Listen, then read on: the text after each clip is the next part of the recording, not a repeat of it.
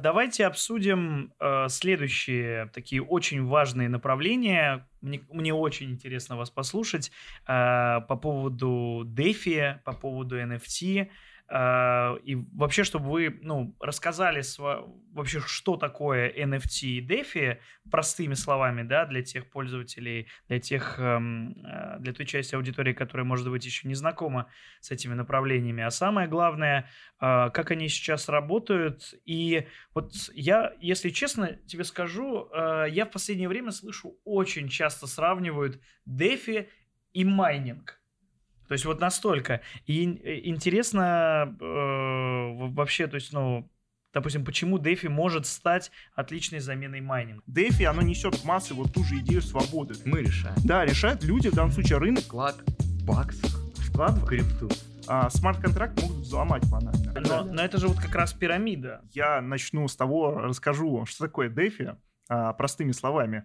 А, опять-таки... Артем у нас спец в дефе, так что стоит да, да, да. да, есть такое. Ну, сейчас, кстати, большинство активов у меня именно в дефе лежит. Вот, э, расскажу, почему сейчас дальше. А, DeFi, если мы банально расшифруем вот эти четыре там буквы в аббревиатуре, это децентрализованные финансы. Угу. А, что это значит? А, это значит, что вот деньги, да, криптовалюта, которыми вы пользуетесь, она никому не принадлежит. То есть, условно говоря, а, есть такая криптомонета, как Ripple. Так. А, Ripple выпущена одноименной компанией, там, по-моему, Ripple Labs, RippleNet или что-то такое. Угу. То есть сложно назвать Ripple действительно децентрализованной криптовалютой. Но есть другие криптовалюты, например, Waves. А, или, например, Uniswap с одноименной криптовалютой тоже.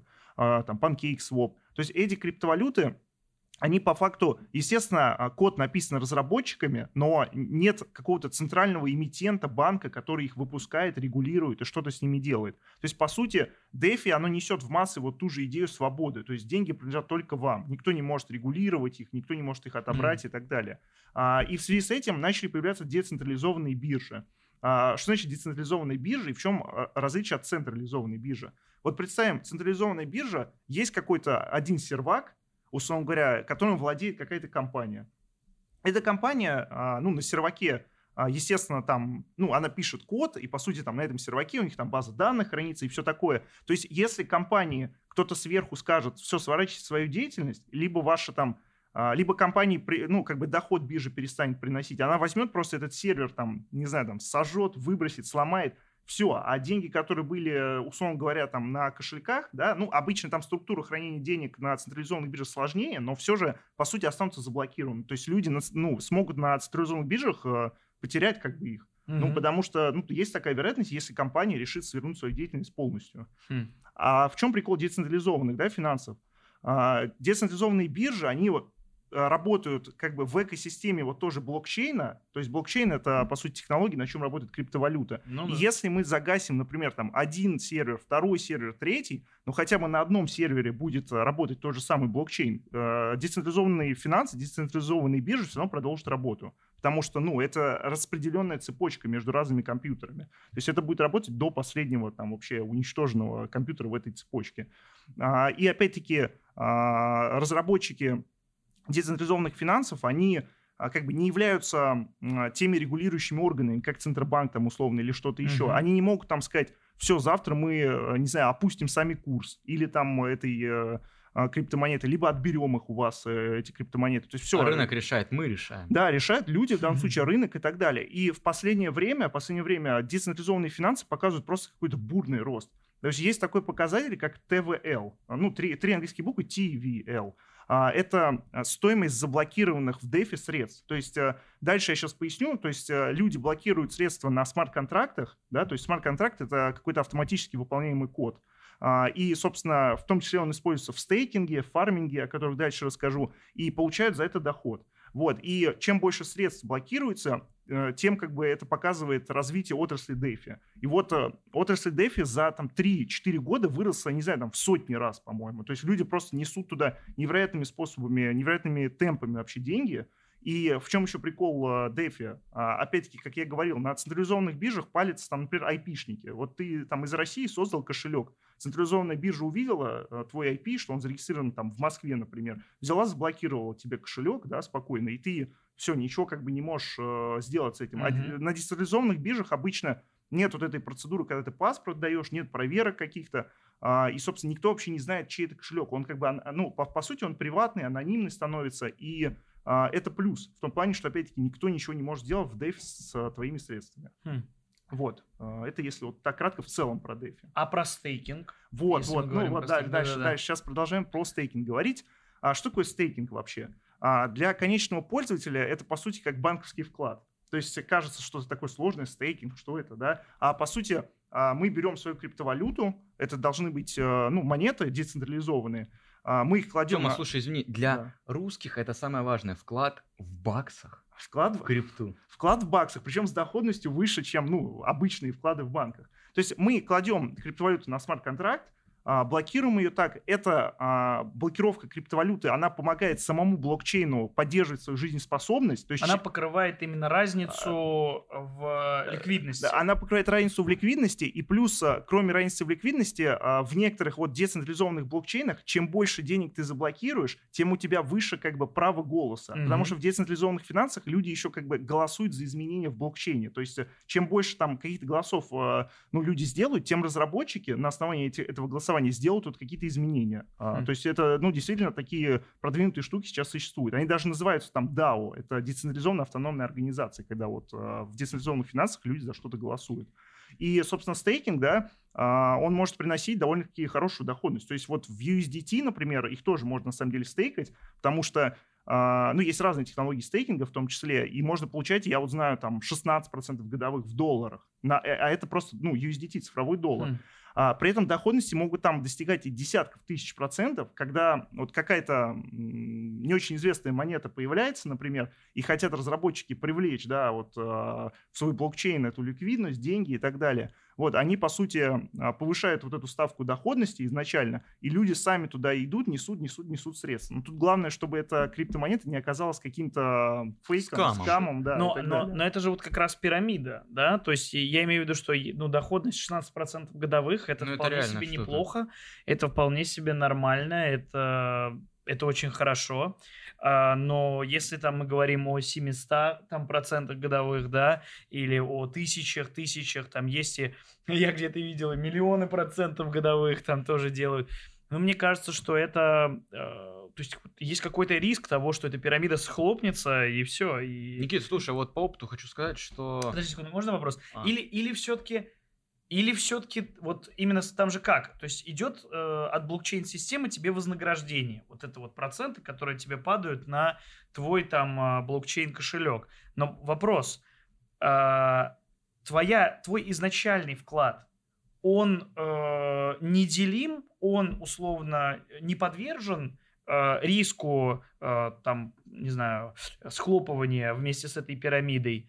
Или если это действительно пирамида и вот такое количество процентов, то есть риск, что ты изначально свои деньги тоже все потеряешь. Ну, это отличный вопрос, на самом деле, но нужно понимать, а что такое, в принципе, финансовая пирамида. Вот если мы возьмем классическую пирамиду Понци, так называемую, да. Да, то а, здесь как бы организация, которая делает эту пирамиду, она извне ниоткуда не получает доход. Это закрытая система, ты вложил туда деньги, другой участник вложил, и у вас распределение дохода идет только между вот теми средствами, которые вы сами туда как бы занесли. Угу. А в DeFi а, конечно, есть мошеннические проекты, которые действительно ну, сложно на первый взгляд понять, они выглядят там как, как пирамида, по сути. То есть, ну, все люди кладут там на смарт-контракт деньги, а им выплаты идут из тех же да, денег, которые другие люди а, выплачивают. Но в основном, в основном, а, вот в этот смарт-контракт разработчики закладывают какую-то определенную эмиссию вот этих э, децентрализованных монет. Угу. И, собственно, из этой эмиссии, то есть, ну, там определенный блок в блокчейне или там, не знаю, спустя какое-то время а, из этого смарт-контракта, смарт-контракта как бы выделяются новые монеты, да, а, ну, там эмиссия, она заложена, и, она, и они идут, например, на вознаграждение. Но тут нужно понимать, если большое предложение монет будет выделяться из этого смарт-контракта, то и цена а, той монеты, которую ты стейкаешь, она как бы будет uh, уменьшаться. Проседать. То есть у тебя как бы в абсолютном, в номинальном значении у тебя количество вот этой uh, криптомонеты, которую ты стейкаешь, оно будет расти, но ее курс будет, например, в долларах уменьшаться. Поэтому тут uh, высокие доходности uh, это тоже определенный риск. И второй фактор еще, uh, смарт-контракт могут взломать банально. Да, вот, э, вот мы об этом тоже говорили в начале, что много сейчас э, случаев, когда какие-то хакеры взламывают смарт-контракт, находят там уязвимости. А вот про фарминг я тоже хотел поговорить. Все-таки ты специалист а, в, в области фарминга, потому что я, если честно, не так много слышал. Вообще, э, расскажи поподробнее про фарминг и про твой опыт в фарминге. А, ну, во-первых, почему фарминг называется фармингом? А, хороший вопрос, мне да. тоже кажется. А, тут что-то связанное с фермой, да, фармить, что-то как бы получать, находить там и так далее. И действительно, людей, которые вкладываются в фарминг, их называют фермерами. То есть они, так сказать, ищут а, ту а, плодородную землю, которая будет нести им каждый раз а, хорошие какие-то доходности. Угу. А, в чем суть вообще фарминга? А, фарминг а, в основном появился благодаря тем же самым децентрализованным биржам. Угу. А, то есть на централизованных биржах есть такой специальный, э, специальная, специальная организация, как маркетмейкер. А, то есть, ну, так. пояснить, наверное, что это или... Давай, давай, давай. Да, то есть маркетмейкер — это некая организация, которая помогает поддерживать ликвидность торгов. То есть, условно говоря, а, есть у вас пара там биткоин, USDT, если бы маркетмейкера не было, у вас бы разница между ценой покупки и ценой продажи, там, не знаю, могла быть там 10%. Это огромный спред, огромная разница, ну, да. и она очень невыгодна. То есть вы бы теряли, ну, какие-то большие деньги просто, чтобы купить там и продать банально.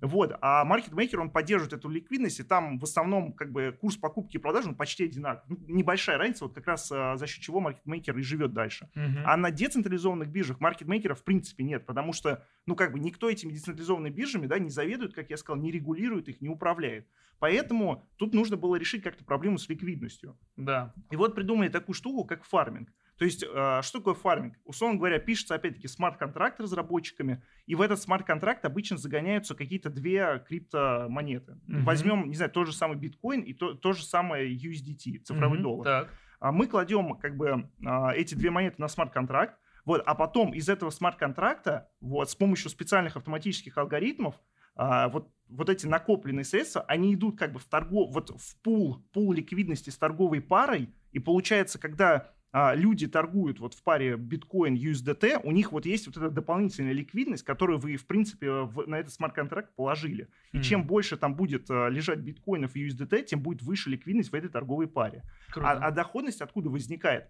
А, есть же на децентрализованных биржах тоже определенные комиссии. То есть комиссии, они там а, ну, разработчикам, например, платится, или еще кому-то там, ну, в зависимости от системы, да, распределения этих комиссий. И вот, когда вы положили деньги в пул, идут торги, и вам mm-hmm. часть э, с торговых комиссий, вот, ну, когда люди покупают в паре там биткоин, USDT, да, там за USDT биткоины, торговая комиссия частично поступает на счет э, тех людей, которые вложили свои средства в этот фарминг, в пул ликвидности. Mm-hmm. Вот, и на самом деле тут э, доходность зависит от многих факторов. То есть, когда изначально вы какую-то пару, вот создали какой-то фарминг, пол ликвидности на децентрализованной бирже, да, разработчики добавили, изначально там мало ликвидности, потому что, ну, ничего как бы не внесли еще люди. Так. И там изначально будут держаться довольно-таки высокие доходности, потому что а, как бы там обычно торговые комиссии при маленькой ликвидности большие, соответственно, те, кто вначале в этот пул войдут, они смогут там какое-то непродолжительное время получать какие-то баснословные доходности. То есть э, там я вот ну, сам видел, буквально вчера на одной из бирж, а, как бы был пул ликвидности, там что-то не 6 тысяч процентов годовых. Офигеть. Понятно, что он Артем там... мне скинул, если честно, охренел. Да, этого. понятно, что со временем туда внесут ликвидность люди. Ну, если это, конечно, не скам еще монеты будут в этом пуле ликвидности. Да. А давай проверим. Да, проверим, проверим обязательно. Вот, и когда люди внесут туда ликвидность, то постепенно начнет снижаться как бы доходность этого пула, и она где-то стабилизируется. Но в целом можно получать э, на этих пулах, пулах э, там безрисково, может быть, от 10 в долларах вот до там спокойно 90, а можно и все те же 5 тысяч, 6 тысяч, если вы будете вот как фермеры, как я сказал вначале, mm-hmm. искать вот, вот эти вот пары, да, так сказать, которые несут больше всего доходности и перекладываться, успевать в моменте ловить вот огромные эти проценты. Поэтому очень это, очень, это очень такая штука, которая вот развивается и позволяет децентрализованным биржам конкурировать с централизованными. Вот за счет как раз того, что у них тоже ликвидность появляется. Очень забавная получается картина, потому что у нас э, централизованные площадки сейчас уже все э, примерно поняли, как они работают и хотят их э, зарегулировать настолько, насколько это возможно.